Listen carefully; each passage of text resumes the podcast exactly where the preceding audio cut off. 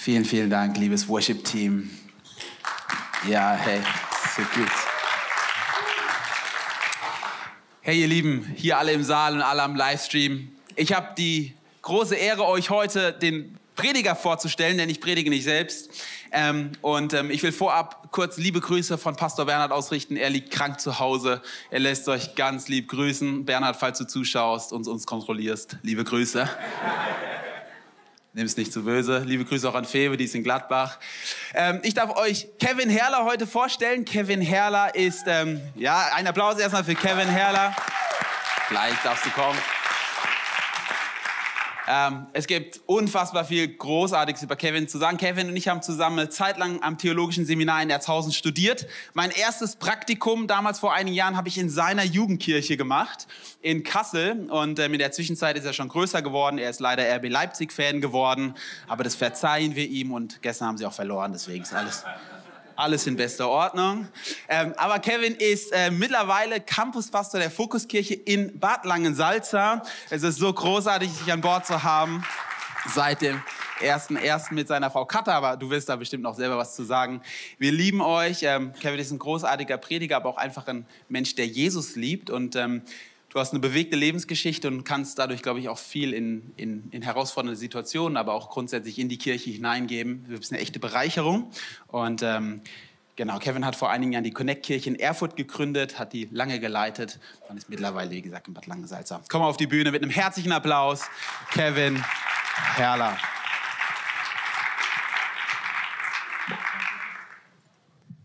Hey, wunderschönen guten Morgen. So schön bei euch zu sein. Jetzt Familie nochmal neu kennenzulernen, euch hier. Und auch ganz liebe Grüße an die Fokuskirche-Familie in Gladbach. Ähm, so gut bei euch zu sein. Und ich dachte, am Anfang, wenn man sich neu kennenlernt, dann braucht es auch so ein bisschen, dass man voneinander ein bisschen was erfährt, hört. Aber mein Sohn sagt immer, wichtig sind auch Geschenke. Deshalb habe ich gedacht, ich bringe euch einfach gute Dinge aus Bad Langensalza mit. Ähm, wir haben dort einen japanischen Garten, ein Teehaus und ich habe ganz guten Tee. Ähm, wer trinkt gerne Tee von euch? Ja, super. Einmal Fang. Top. Liebe Grüße aus Bad Langensalza. Und ja, für alle, die nicht gerne Tee trinken oder zum Tee noch eine gute Schokolade brauchen, habe ich auch dafür gesorgt. Wer ist denn gerne? Ah, oh, da ging die Hand sehr schnell. Da komme ich natürlich. Ja, klar. Ja, hey, vielen Dank. Genau. Hey, ich freue mich schon auf die Gladbacher. Wenn ich bei euch bin, gibt's auch Geschenke, bringe natürlich auch gern was mit. Wir wollen uns ja kennenlernen, aber vorab, ich würde einfach euch noch ein bisschen was von uns erzählen. Genau, mein Name ist Kevin. Ja, wenn du dich fragst, wurde ich wegen dem Film so benannt? Ja, meine Mutti ist aus Thüringen, die ist Ossi. Ihr erster Hollywood-Film, den sie gesehen hat, war Kevin allein zu Hause. Und so wurde ich beschenkt. Ähm, es ist auch der Film, den ich an Weihnachten mit der ganz, die ganze Familie nötige, die zwei Teile immer zu gucken. Ähm, meine Frau, die hat eher so einen tra traditionelleren katholischen Namen. Ihr Papa ist aus Bamberg, die heißt Katharina, die Reine. Ähm, total tolle Frau, ich bin so dankbar. Ist echt, ich lieb's mit Katha. Wir sind jetzt seit über elf Jahren zusammen unterwegs, bald zehn Jahre verheiratet. Und es ist einfach gut, mit ihr unterwegs zu sein. Ich, sie freut sich schon, euch kennenzulernen. Genau, ich habe ein paar Bilder mitgebracht macht irgendwie jeder Pastor. Jeder Pastor liebt, Bilder von seiner Frau zu zeigen. Also verzeih's mir. Sie ist einfach die Perle schlechthin für mich. Ich nenne sie ganz oft Kätchen. Ähm, hat was mit Martin Luthers Frau zu tun, weil sie ist echt, ich finde bei Martin Luther äh, Käthe, Herr Käthe, viel beeindruckender, weil ohne, die, ohne sie gäbe es keine Reformation, glaube ich. Die hat nämlich alles geordnet und sortiert und so ähnlich ist ähm, Katharina in meinem Leben, meine kleine, meine Käthe. Genau, und wir haben zwei wunderbare Kinder. Das ist einmal der Avi, genau, ist auch ganz starker Fußballfan, genau. Und wenn, wenn er mit hier ist, werdet ihr es wissen.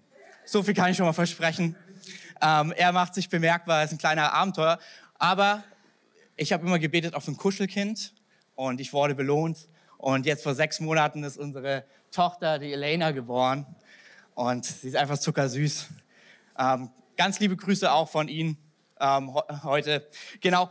Und ja, ich freue mich, auch euch alle kennenzulernen, ins Gespräch zu kommen, am besten bei einem guten Kaffee und vielleicht auch beim Gespräch über einen wunderschönen Verein, RB Leipzig. Ich wurde gestern schon, ich habe von Düsseldorf noch nicht so viel gesehen, aber ich habe Düsseldorf gestern gefühlt. Also wir waren in der Barszene unterwegs, haben Fußball dort geguckt. Und ja, ich habe ein gutes Altbier trinken dürfen. ist echt, schmeckt echt gut. Ähm, genau. Also, danke David, dass du mich hier so, dass du mir Düsseldorf zeigst sozusagen. Ähm, genau. Das Ende des Abends. Ja, ich freue mich für Leverkusen. Aber gut. Ja. Ein anderes Thema. Hey, ich glaube, es wird Zeit zu predigen. Ähm, genau. Hey, ich bin so dankbar, mit Jesus schon längere Zeit unterwegs zu sein. Es sind bald 13 Jahre. Ich ähm, komme aus einem atheistischen Hintergrund und hab, bin damals mit 18 krank geworden, saß fast ein halbes Jahr im Rollstuhl an einer rheumatischen Erkrankung und habe damals eine Bibel geschenkt bekommen von einer älteren Seniorin, die so mutig war, die immer wieder hartnäckig bei unserer Familie von Jesus erzählt hat. Und im Krankenhaus konnte ich nicht vor ihr flüchten, schon äh, alleine nicht im Rollstuhl. Und ich durfte die Evangelien lesen und bin seitdem verliebt und begeistert von Jesus. Ähm, ja, genau. Deshalb an alle Senioren, ich bin einer eurer größten Fans hier in dieser Kirche. Wenn es Senioren, die glaubensvoll nicht gäbe, ey, wahrscheinlich wäre ich gar nicht hier. Also vielen, vielen Dank dafür. Durfte erleben, wie Jesus ähm, ja wirklich in meinem Leben was verändert hat. Ihr seht, ich laufe jetzt schon ein paar Jahre und es ist echt ein Geschenk von Gott. Genau. Und nochmal dahin, also an alle Jüngeren. Quetscht die Senioren aus. Ey, die haben schon ein paar Jahrzehnte mit Jesus gelebt. Und wenn sie hier sind, heißt es, dass sie nicht bitter, sondern besser geworden sind. Das ist der absolute Hammer. Das wollen wir alle. Deswegen steigen wir jetzt ein. Wir sind in der Gebetsserie Genau, und, und wir wollen uns drei Blickwinkel vom Gebet anschauen. Pastor David hat gut vorgelegt letzte Woche. Er hat über das Gebet nach oben gesprochen. Das Gebet, was uns Gottes Welt offenbart. Wir werden jetzt im zweiten Teil das Gebet nach innen anschauen, was uns Gottes Herz, sein Willen für dich und für mich offenbart. Und ich habe dir einfach zwei meiner Lieblingszitate über das Gebet mitgebracht. Das erste ist von Johannes Hartl. Gebet ist nicht alles, aber ohne Gebet ist alles nichts. Es ist ähnlich wie in einer Freundschaft oder Ehe. Kommunikation ist nicht alles, aber es wird schwierig, lange miteinander unterwegs zu sein, wenn wir nicht miteinander reden. Und dann kommt ein zweites, das hat mich ganz neu fürs Gebet verliebt. Okay, ich bin ein bisschen, ist eine Frau, von der ich schwärme. Ich darf das, hat meine Frau mir auch erlaubt, weil sie schon lange bei Jesus ist. Teresa von Avila. Von ihr habe ich Texte gelesen und sie hat mein Herz fürs Gebet ganz neu entflammt. Und ich möchte dir vorlesen, wie sie Gebet beschreibt. Und das trifft auch so sehr, was Gebet nach innen ist. Beten ist nichts anderes als ein Gespräch mit einem Freund, mit dem wir oft und gern allein zusammenkommen und mit ihm reden, weil wir sicher sind, dass er uns liebt. Wow. Hey, das wünsche ich mir für dich und für mich und deswegen wollen wir auch in den Text einsteigen. Sie hat danach einen Song geschrieben oder Textzeilen, die mich jedes Mal wieder berühren. Ähm, da werde ich ein bisschen merkwürdig, die höre ich auch gerne, ist so ein TC-Lied, eher so ein bisschen katholisch, aber der Text heißt Solo Dios Basta, Gott allein genügt. Sie hat im Leben gespürt, wenn du Gott hast, hast du alles. Mit ihren Worten, nichts soll dich ängsten, nichts dich erschrecken, alles geht vorüber, Gott allein bleibt derselbe. Alles erreicht der oder die Geduldige und wer Gott hat, hat alles.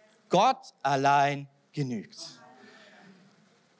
Hey, ich glaube, das soll auch die Gebetsserie, auch die Gebetstage, die wir aktuell zusammen haben, sollen uns auslösen, zu verstehen, wer Gott hat, hat alles. Und die war eine echte Powerfrau. Also es war nicht nur so eine, die mit dem Kopf in den Wolken schwebte, sondern die hat auch geackert. Aber die hat einen guten Weg gefunden zwischen kontemplativen Leben, nah bei Jesus sein und nah bei den Menschen. Sie hat verbotenerweise mehrere Männerklöster gegründet und extrem viele Frauenklöster, wo sie Menschen das innere Gebet gelehrt hat. Und irgendwie will ich von ihr lernen und mit dir gemeinsam lernen, weil sie hat mich heiß gemacht mit ihrer Aussage, ja, es ist wahr, man kann Gott zum Freund haben. Ja, es ist wahr, man kann Gott zum Freund haben. Und das Gebet nach innen, es beginnt hier im Herzen. Sie bezeichnet es als Seelenburg. Und ich möchte mit dir heute einen Text durchlesen. Wir wollen den auseinandernehmen und dort schauen, was können wir für unser Gebetsleben ganz neu von Jesus als Mensch geworden Jesus lernen. Und der Text ist im Lukas-Evangelium, im zweiten Teil der Bibel, kurz vor der Kreuzigung. Und ich dachte mir, warum stehen wir nicht einfach auf, um das Wort Gottes zu ehren? Und ich würde es lesen und wenn du kannst, steh doch gemeinsam mit mir auf. Lukas, Kapitel 22, 39 bis 46. Sieben Verse, die es in sich haben. Dann verließ Jesus zusammen mit seinen Jüngern den Raum. Und sie gingen wie gewohnt zum Ölberg. Dort forderte er sie auf, betet, damit ihr nicht der Versuchung erlickt. Er entfernte sich etwa einen Steinwurf weit, kniete nieder und betete.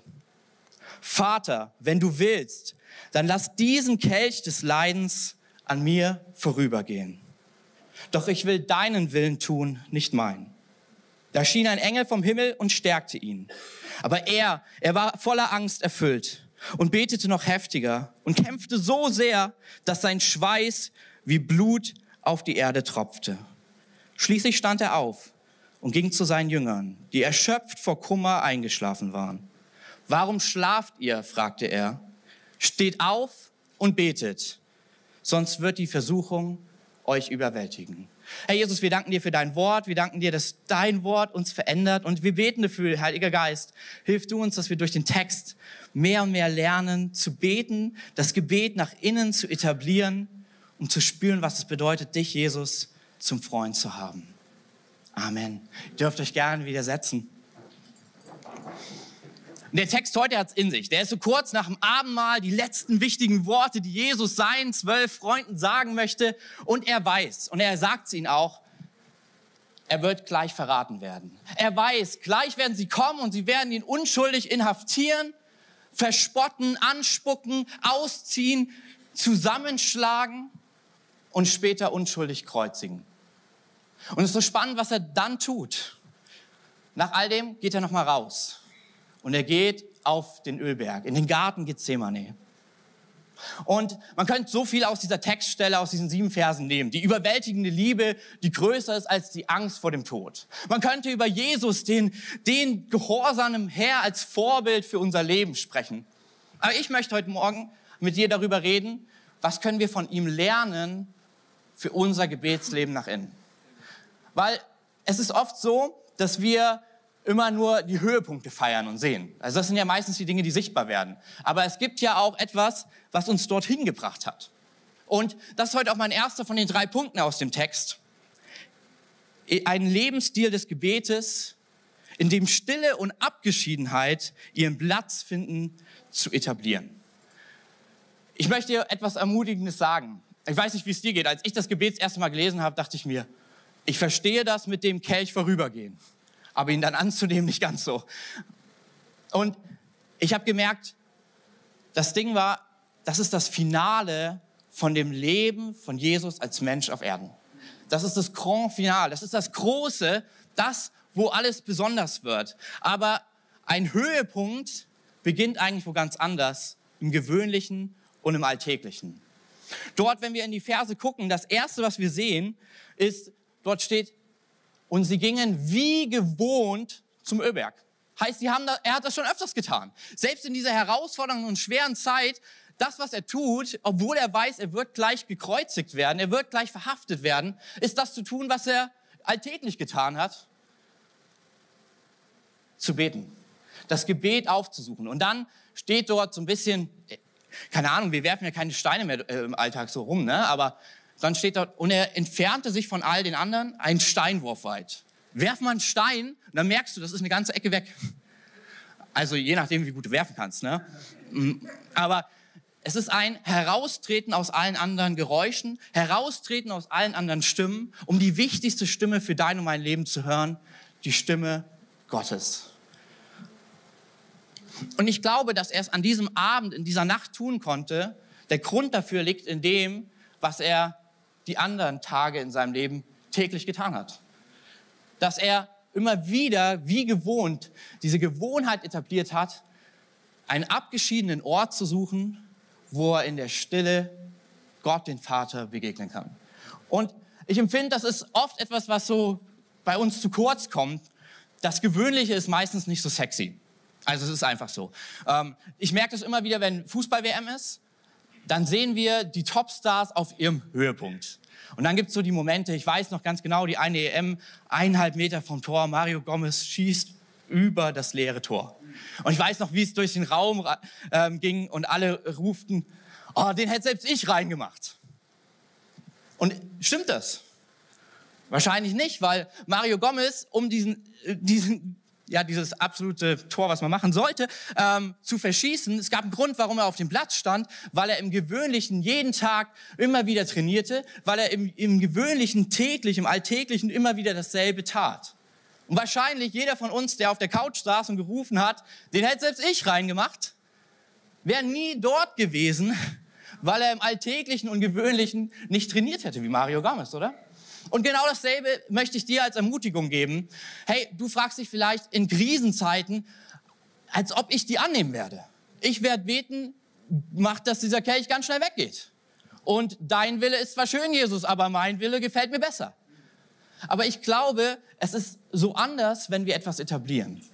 Und zwar im alltäglichen Gebetsleben die Stille und Abgeschiedenheit. Weil dann werden wir es auch in den außergewöhnlichen Momenten die Stille und Abgeschiedenheit und die Stimme Gottes in schweren Zeiten suchen. Ich habe es mal so formuliert. Unsere gewöhnlichen Gebetszeiten im alltäglichen Leben sind eine Vorbereitung, um das Richtige in schweren und außergewöhnlichen Zeiten tun zu können.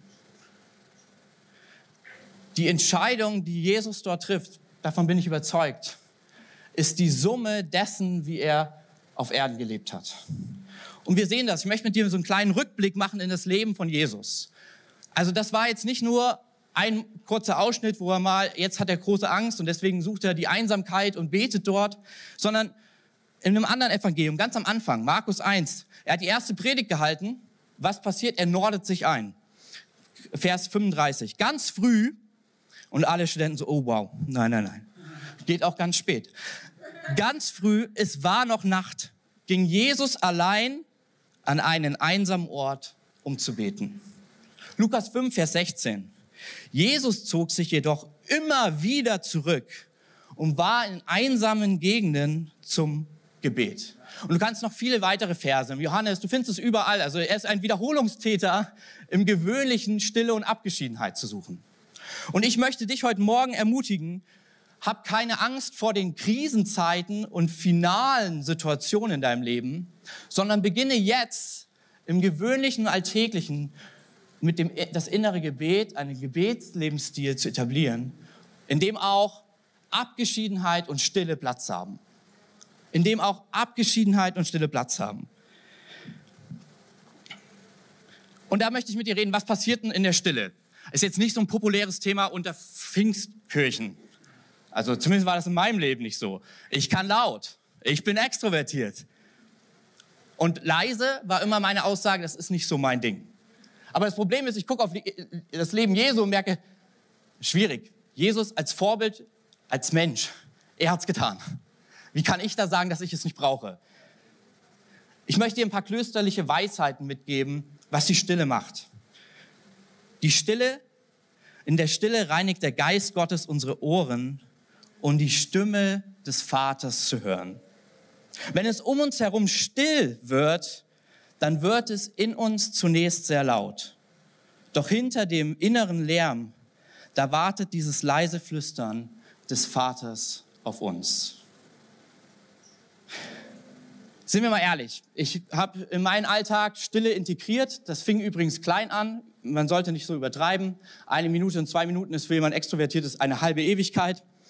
Ähm, und ich weiß noch, wo ich Stille angefangen habe zu integrieren. Und die ersten Momente waren so, was passiert denn da? Und im ersten Moment war für mich nichts. Nichts passiert da. Aber ist es wirklich so? Und ich bin einfach dran geblieben, habe das einfach länger praktiziert, in mein Leben geholt. Und mir sind immer wieder Aussagen von meinen Freunden begegnet, wie, ja, Stille, das ist nicht so mein Ding. Stille, das gibt mir nichts. Stille bringt, das bringt mir nichts. Und ich glaube, hier ist eine Fehlhaltung aus unserer Kultur, die sich äh, einschleicht in unser Gebetsleben. Das ist nämlich eine Konsumentenhaltung. Das ist so eine Amazon Prime ähm, Expressversandhaltung. Wenn ich etwas tue, dann muss sofort eine, ein Ergebnis dabei kommen. Das muss mir was geben. Und ich saß vor kurzem, ich gehe mal in so eine Kirche und sitze dort einfach zwei, drei Minuten in der Stille und da kam ein junger Mann rein und er kam so zu mir und meinte, was machst du hier? Und ich so, ich bin still. Und er sitzt so daneben und überlegt, Und was bringt dir das? Und er habe ich so versucht, es ein bisschen zu erklären. Und danach sagt er wieder, also ich glaube, mir würde das nichts geben. Und dann habe ich für mich so überlegt, ist das die Frage für dein und mein Leben? Und ich habe gemerkt, da ist eigentlich eine Gegenfrage, die laut wird. Schadet es dir? Und ich habe ihn einfach gefragt, würde Stille dir schaden? Und dann wurde es lange still und er sagt, ich glaube nicht. Und ich glaube, das ist die Haltung, die wir brauchen. Hey, vielleicht bist du vom Typ her kein Typ, der Stille und äh, Abgeschiedenheit liebt. Aber das ist auch die Gefahr, dass andere bestimmen, was der Wille des Vaters für dich ist. Da, wo wir uns entfernen von den Geräuschen und dem Alltag, kann der Vater höchstpersönlich zu dir und mir sprechen. Hey, die, die Frage ist nicht, die wir mir stellen sollten, bringt es mir was, sondern schadet es mir. Und ich sage dir etwas, nein, Stille und Abgeschiedenheit, das innere Gebet, es wird dir nicht schaden, aber es wird eine Auswirkung haben. Ich glaube, in der Stille fängt Gott an, dein und mein Herz zu bewässern. Er fängt etwas an, in dir und mir zu pflanzen, was wir gleich auch bei Jesus im Garten Gethsemane sehen werden. Hey, ich möchte dich so sehr ermutigen. Hey, wenn es dir doch nicht schadet, dann fang es doch an auszuprobieren. Und lass es uns nicht so, ja, individualistisch ähm, in den heutigen Zeitgeist passend ausprobieren. Ich habe es zwei Tage gemacht und ich merke, es bringt mir nichts. Hey, wenn es dir nach zwei Tagen nicht geschadet hat, wie wär's mal mit einer Woche? Und hey, vielleicht wäre es auch nicht diese ganz oder gar nicht Haltung, jetzt bin ich hier zwei Stunden in der Stille, sondern vielleicht ist es die eine Minute täglich. Und ich garantiere dir, in dieser Zeit wird sich etwas, wird etwas passieren. Es wird dir nicht schaden, aber es wird eine Auswirkung in deinem Leben haben. Es wird sich etwas in dir ausbreiten, in dir wird etwas wachsen. Es wird dich ready machen für Krisenzeiten. Es wird dich ready machen für diese Zeiten in deinem Garten Gethsemane. Und zwar nicht alleine oder auf nur den Ratschlag deines Umfelds herum zu reagieren, sondern zuallererst zu fragen, Vater,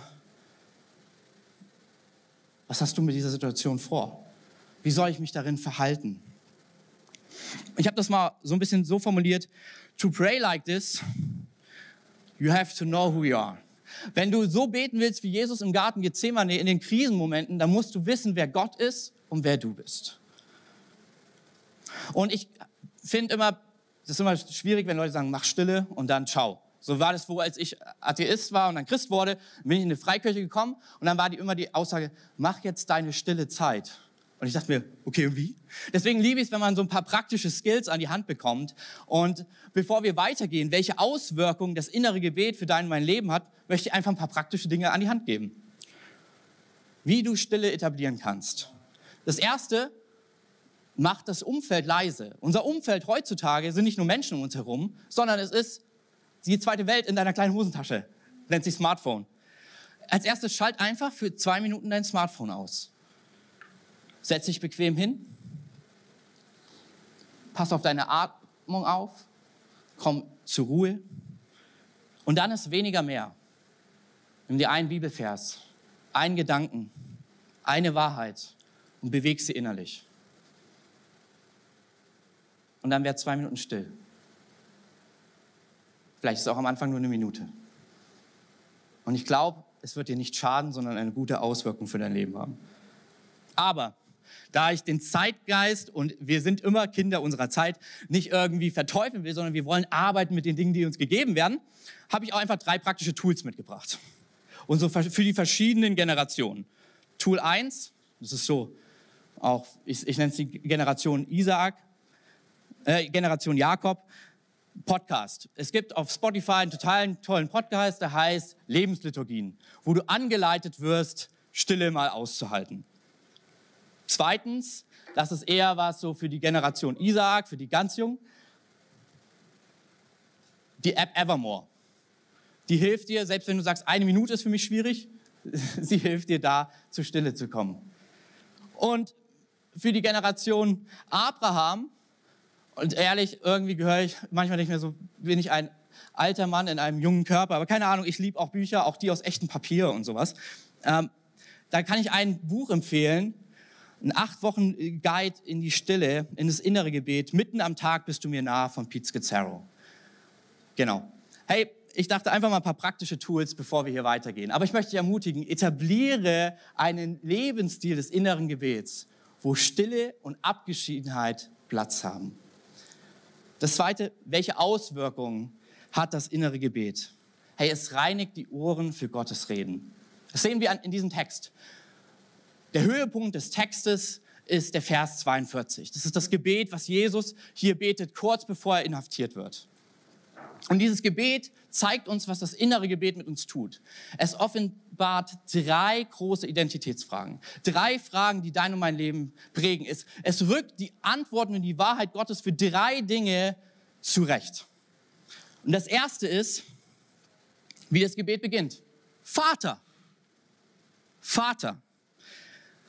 In dem inneren Gebet, da wo wir still werden vor Gott, auf der Suche, offenbart Gott uns, wer, wer er ist. Die erste Identitätsfrage ist, wer ist Gott? Und ich glaube, wenn wir in die größten Krisen kommen und die Antwort für dich und für mich aus dem ehrlichen Herzen ist, Vater, hey, ich glaube, dann ist etwas in uns gewachsen, da ist eine Auswirkung passiert. Ich finde es so spannend. Jesus nennt ihn nicht Auftraggeber. Jesus nennt ihn auch nicht allmächtigen Boss obwohl da was wartet, was ihn Angst einflößt. Obwohl er sagt, hey, ich würde es am liebsten, kann, kann nicht jemand anders den Job tun. Aber er weiß, wer Gott ist. Er weiß, dass er der himmlische Vater ist, der es gut mit ihm meint, der selbst wenn es im ersten Moment schwierig aussieht, weiß, dass es das Beste für ihn und für andere ist. Hey, ich möchte dich so ermutigen, in dem Gebet, das kann dir keiner abnehmen, aber dort wird aus diesem unpersönlichen Suspekt Gott dein und mein himmlischer Vater. Dass selbst in den schwierigsten Zeiten deines Lebens, wo du sagst, ich finde auf das Warum keine Antwort, aber eine Sache feststeht, wer? Der Vater. Das Zweite, was gerade gerückt ist, und das ist ganz wichtig, sorry an alle, da werde ich ein bisschen hängen bleiben. Aber ich glaube, wir sind aktuell, ist das ein wichtiges Thema für uns in unser Leben. Es betrifft uns alle. Das Zweite, was gerade gerückt wird, ist, wer bin ich? Wer bin ich? Im inneren Gebet wird gerade gerückt, wer ich bin. Und du siehst es bei Jesus in seinem Leben. Du siehst immer wieder, wie die Akzente gesetzt werden.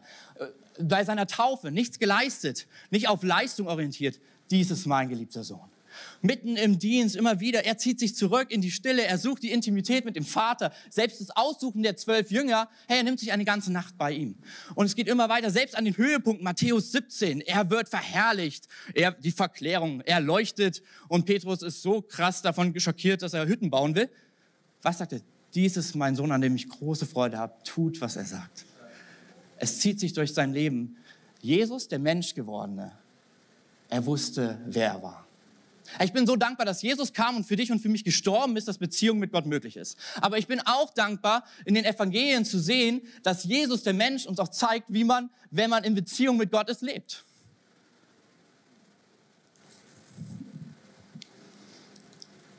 Ich bin die letzten Jahre, wir lernen uns ja gerade kennen, ich habe einiges erlebt, bin, bin fast gestorben, saß, hatte ganz viele Rheumaschübe, wir haben Kirche gegründet, das ist auch nicht nur immer romantisch. Viele Highlights, aber auch Herausforderungen. Und ich bin in den Burnout gekommen. Eine Zeit, die echt düster war, die für mich so ein Garten Gethsemane war. Und in der Zeit hat einer meiner Seelsorger, meiner Mentoren, das ist ein Pastor für Seelsorger, Manfred Lanz, Top-Typ, hat gesagt, komm mit mir auf die stillen Tage. Und für mich war das so ein Thema, vor dem ich immer weggelaufen bin. Ähm, aber ja gut, irgendwie hat er gesagt, auch gefühlt so ein bisschen, hey, würdest du denn schaden? Und ich bin mitgefahren. Und ich weiß noch, da sollte man zwei Tage, war angeleitetes Schweigen. Und ich war da und bin da durch den Wald spaziert. Und ehrlich, die Frage, die ich innerlich bewegt habe, wie komme ich hier raus? So die Frage war, wie kann es wieder besser sein mit mir? Gott, wo bist du? Und das Spannende war, in dieser Stille wurde äh, gerade gerückt, was viel wichtiger für meinen Vater im Himmel war. Denn er hatte eine Ewigkeit mit mir vor und nicht nur ein paar Jahre. Ey seine Aussage immer wieder zu mir war, es ist nicht so, das ist nicht so wichtig, das kommt schon. Ich will dir zeigen, wer du bist. Ich will dir zeigen, wer du bist. Am nächsten Tag wieder dasselbe und Gott spricht die ganze Zeit zu mir. Wichtig ist, dass du verstehst, mein geliebter Sohn zu sein. Und dann war das Schweigen gebrochen und dann kam so ein Mann auf mich zu. Hey Leute, ich weiß nicht, warum Jesus immer tut. Wahrscheinlich, um uns demütig zu halten, aber Propheten sind manchmal richtig komisch, oder? Die, also sie haben auch schon in dem Evangelium Kamelhaar an und so weiter. Ähm, und so ein bisschen ähnlich war dieser Typ, war so ein katholischer Mystiker. Und ich dachte mir, wo er sich schon so auf mich zubewegte, uiuiui, was kommt denn jetzt? Und dann sagte er, hey, in der Stille höre ich auch manchmal bei Gott und wenn ich merke, er will mich gebrauchen, um zu anderen zu sprechen, dann schreibe ich das einfach auf. Wir haben nie miteinander geredet. Und er gibt mir den Zettel und ich lese dir vor, was dort steht. Wenn du kein Pastor, kein genialer Lehrer oder Verkündiger bist, dann bleibt nur noch dein Name und das ist genug. Mein Name, Kevin, bedeutet geliebtes Kind. Ich glaube in der Stille und Abgeschiedenheit, im inneren Gebet, deswegen will ich dir Mut machen. Es schadet dir nicht, aber es hat eine Auswirkung. Du verstehst, wer Gott ist für dich. Aber vor allen Dingen verstehst du, wer du für ihn bist. Hey, du bist sein geliebter Sohn. Du bist seine geliebte Tochter. Kein Gedanke oder irgendwie eine Idee eines Zufallprodukts, sondern die Gedanke und die Idee des himmlischen Vaters, der Himmel und Erde gemacht hat. Der, der das Universum schuf, nennt dich sein Sohn, seine Tochter. Keine Ahnung, mich macht das total begeistert.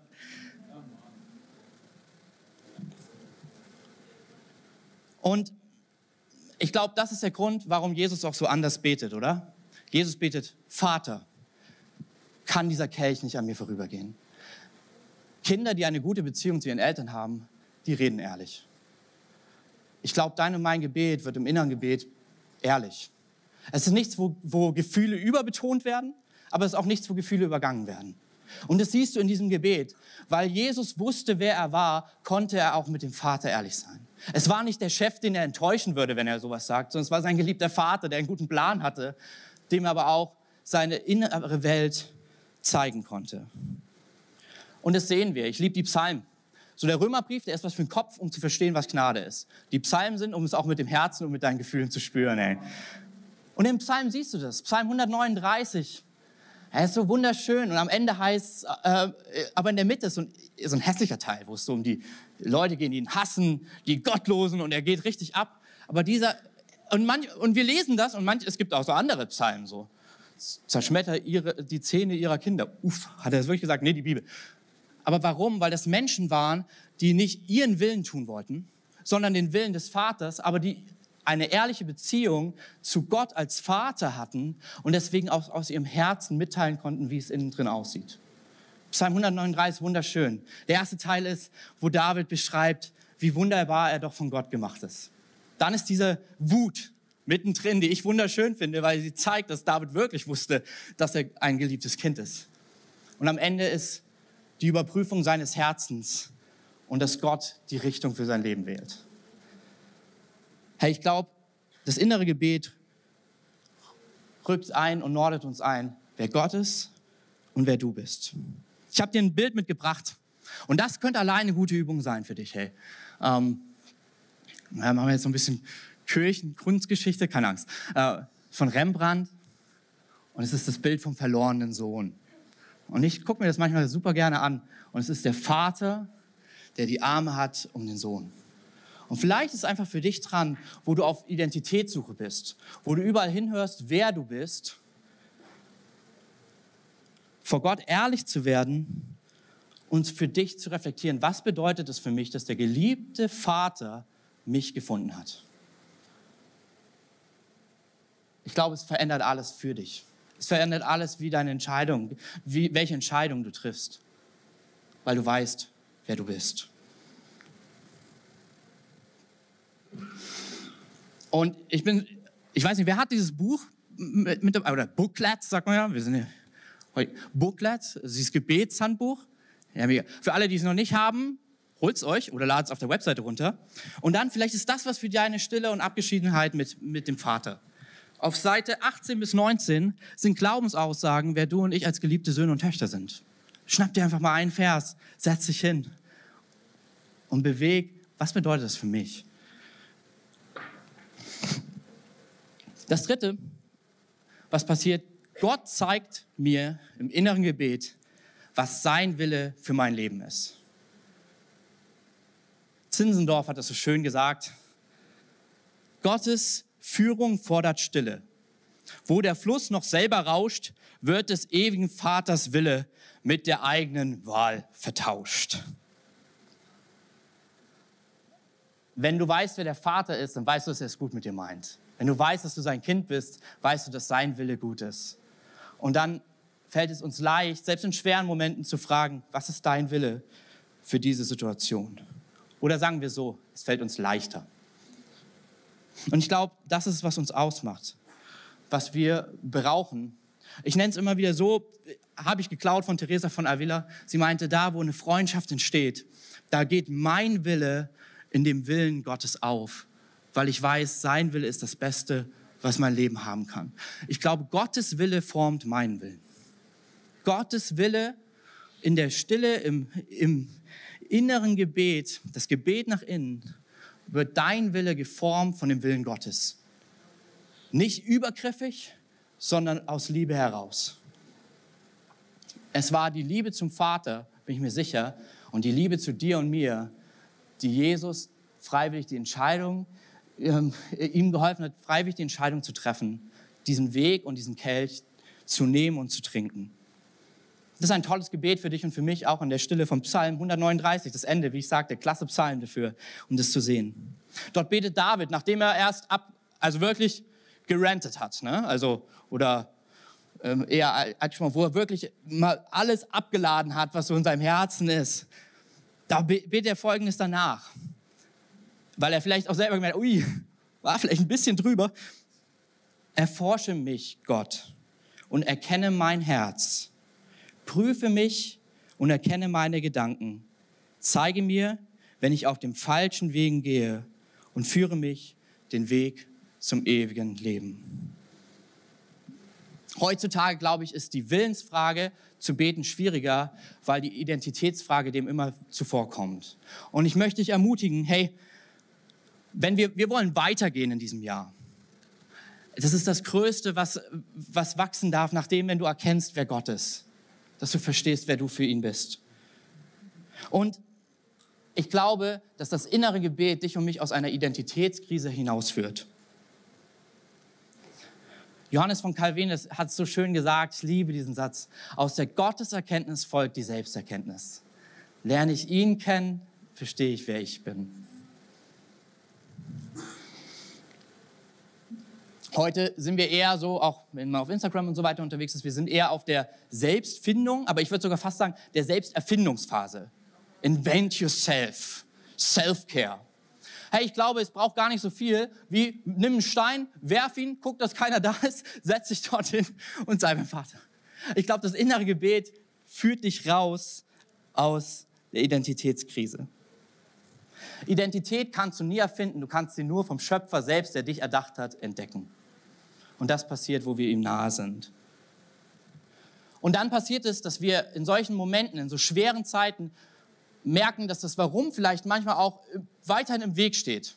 Wo wir merken, ich verstehe nicht, warum mir das passiert.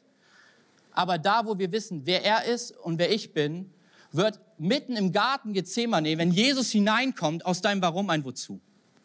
Die Frage verändert sich völlig. Nicht, warum bin ich hier, sondern wozu bin ich hier? Soll ich diesen Kelch trinken oder darf er an mir vorübergehen? Was hast du geplant? Ich weiß, dass du es gut mit mir gemeint hast.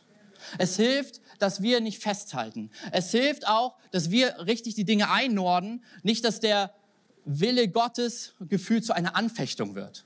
Ich glaube, es braucht das Gebet, um nicht in Anfechtung zu fallen, weil wir mit Gott überprüfen, ist es für mein Wozu? Ist es für mein Wozu?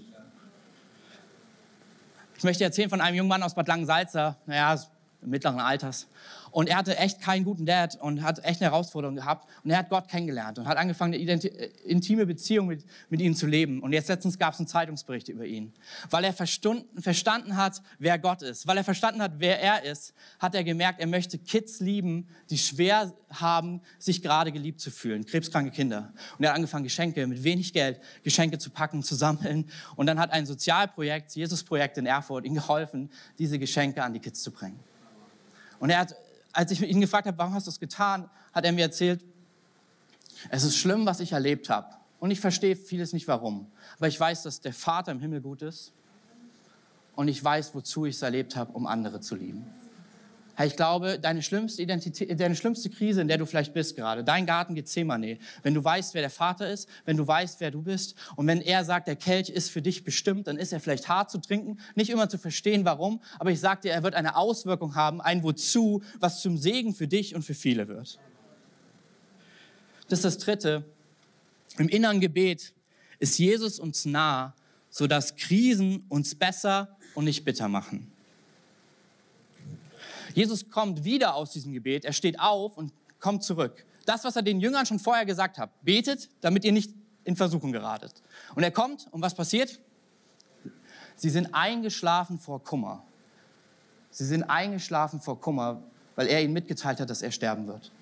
Und er weckt sie und sagt, steht auf und betet, damit ihr nicht in Versuchung geratet. Schwere Zeiten sind Zeiten, wo wir geformt werden. Schwere Zeiten sind, wo Dinge auch passieren können. Wenn wir mit Jesus gecheckt haben, bleib nicht bitte, ich möchte dich ermutigen, wenn du gerade in einer ganz schweren Krise bist, bitte, bitte, bitte, bleib nicht beim Warum stehen, sondern frag auch die Frage, ist es ein Kelch, den ich trinken darf, wozu? Wozu? Vor ein paar Jahren war es so, dass ich ähm, durch Corona hat sich mein Rheuma mutiert an der einen Stelle, und zwar an der linken Schläfenseite. Und ich ähm, konnte kaum noch sehen, bin, hatte immer wieder verschwommene Augen, bin ins Krankenhaus gekommen. Keiner wusste so richtig, wie man mir helfen kann. Man hat sogar so mit, es gab Daten, wann meine Leber durch das hohe Cortison versagen könnte. Und ich weiß noch, ich habe einfach das gemacht, was ich alltäglich gemacht habe. Da war eine kleine Kapelle und ich habe mich hingesetzt und einfach war bei Gott. Und in dem Moment, mittendrin, ich konnte noch nicht mal anfangen zu beten, Gott heile mich, spricht Gott zu mir, bete für ein Kind, das ich dir schenken werde. Und meine Frau und ich, wir konnten keine Kinder bekommen, haben es immer wieder auch mal checken lassen. Und ich war so schockiert, ich bin einfach rausgerannt. Nächsten Tag gehe ich wieder hin und dasselbe passiert nochmal. Und wir fingen an, für ein Kind zu beten. Und äh, ich bin aus dem Krankenhaus rausgekommen, habe es meiner Frau erzählt. Und sie macht einen Test und sie war schon wochenlang schwanger. Und dieses Kind war immer, ich habe nicht verstanden, warum. Aber was ich in dieser Zeit verstanden habe, ist, wozu. Das Kind war immer mein Sohn, mein Sohn Avi. Er war immer wieder so dieser Lichtblick. Ich muss nicht das Warum verstehen, aber ich weiß, Gott meint es gut mit mir. Selbst diese schwierige Zeit, in der ich gerade bin, das ist ein Kelch, der sich lohnen wird zu trinken. Und ich weiß noch, sein Datum war eine Woche nach dem Datum, was ich bekommen habe als Prognose, wo die Leber versagen könnte. Und es war immer wieder dieser Ruf, dein Vater im Himmel meint es gut mit dir. Ich möchte dich ermutigen, egal wo du gerade bist, hol Jesus ins Boot, gerade auch in den schwierigsten Krisenzeiten und frag, wozu. Es ist ein Ort, der entscheidet, ob du bitter wirst oder besser wirst, ob du aufblühst oder verwelkst.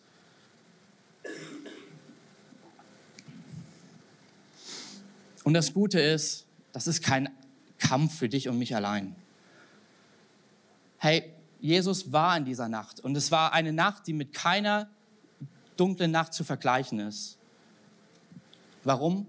Um dir nahe sein zu können. Das innere Gebet ist nicht irgendwas mystisch Magisches, sondern es führt dir, es führt dir vor Augen, vor inneren Augen, Jesus ist nah.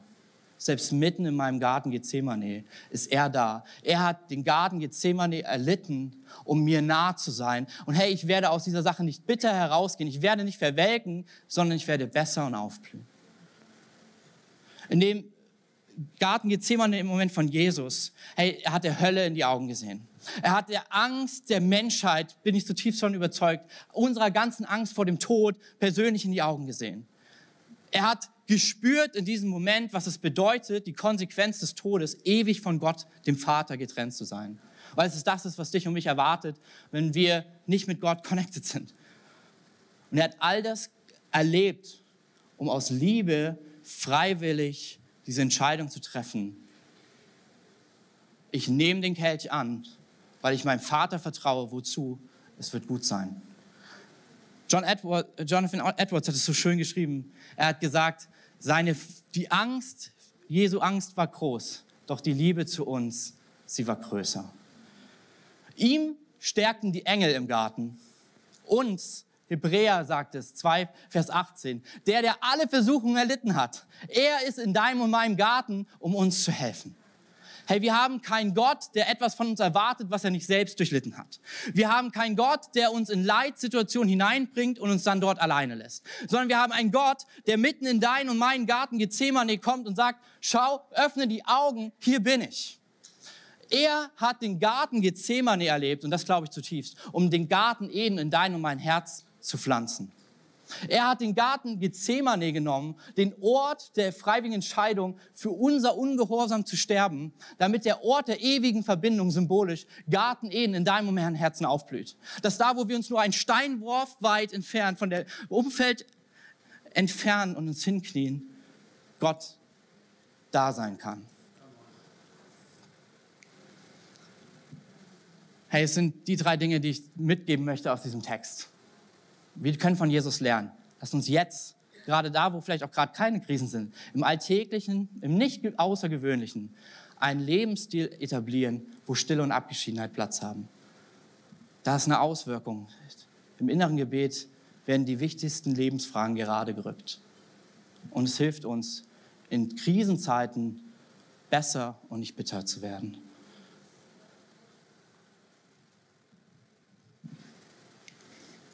Und ich weiß nicht, wo du gerade stehst. Ob du irgendwie gefühlt Jesus schon so mit der Muttermilch kennengelernt hast, in der christlichen Familie groß geworden bist.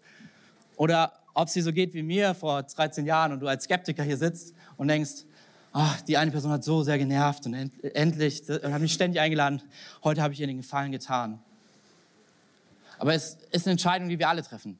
Jesus hat eine Entscheidung für uns alle getroffen, freiwillig, und du und ich können eine Entscheidung treffen, sie anzunehmen. Willst du in deinem Leben, in deinem Garten allein sein? Dann nenn es bitte Gethsemane. Willst du in deinem Leben, in deinem Garten ewig mit Gott verbunden sein? Dann möchte er es gerne Eden nennen. Und hey, ich würde uns gerne ermutigen, dass wir alle unsere Augen schließen. Das ist ein persönlicher Moment. Keiner schaut nach rechts und links. Es ist so ein bisschen der Versuch, einen Steinwurf entfernt von allem, was dich umgibt, zu sein, okay? Und wenn du dieses Geschenk noch nicht persönlich angenommen hast, es ist nicht der Kelch, den Gott dir reicht sondern es sind seine Hände, die dich umarmen, die er dir heute reichen möchte. Und du nicht, wir können uns entscheiden, möchte ich das Geschenk annehmen, dass er für meine Schuld bezahlt hat, dass er den Tod überwunden hat und ewige Verbindung, Ewigkeit mit Gott möglich gemacht hat, annehmen, dann kannst du gleich deine Hand heben. Ich werde von drei runterzählen. Und wenn du das bist, der die Entscheidung noch nicht getroffen hat, hey, dann heb deine Hand, damit ich weiß, ähm, ja, mit wem wir gemeinsam beten dürfen. Drei. Ich glaube, Jesus liebt dich von ganzem Herzen. Zwei, er ist jetzt dir nah. Eins, erheb deine Hand, wenn du das Geschenk der ewigen Beziehung und Freundschaft mit Gott annehmen möchtest. Hey, danke schön. Danke, danke, danke. Wow, mega. Lass uns den Leuten einen Applaus geben. ist großartig.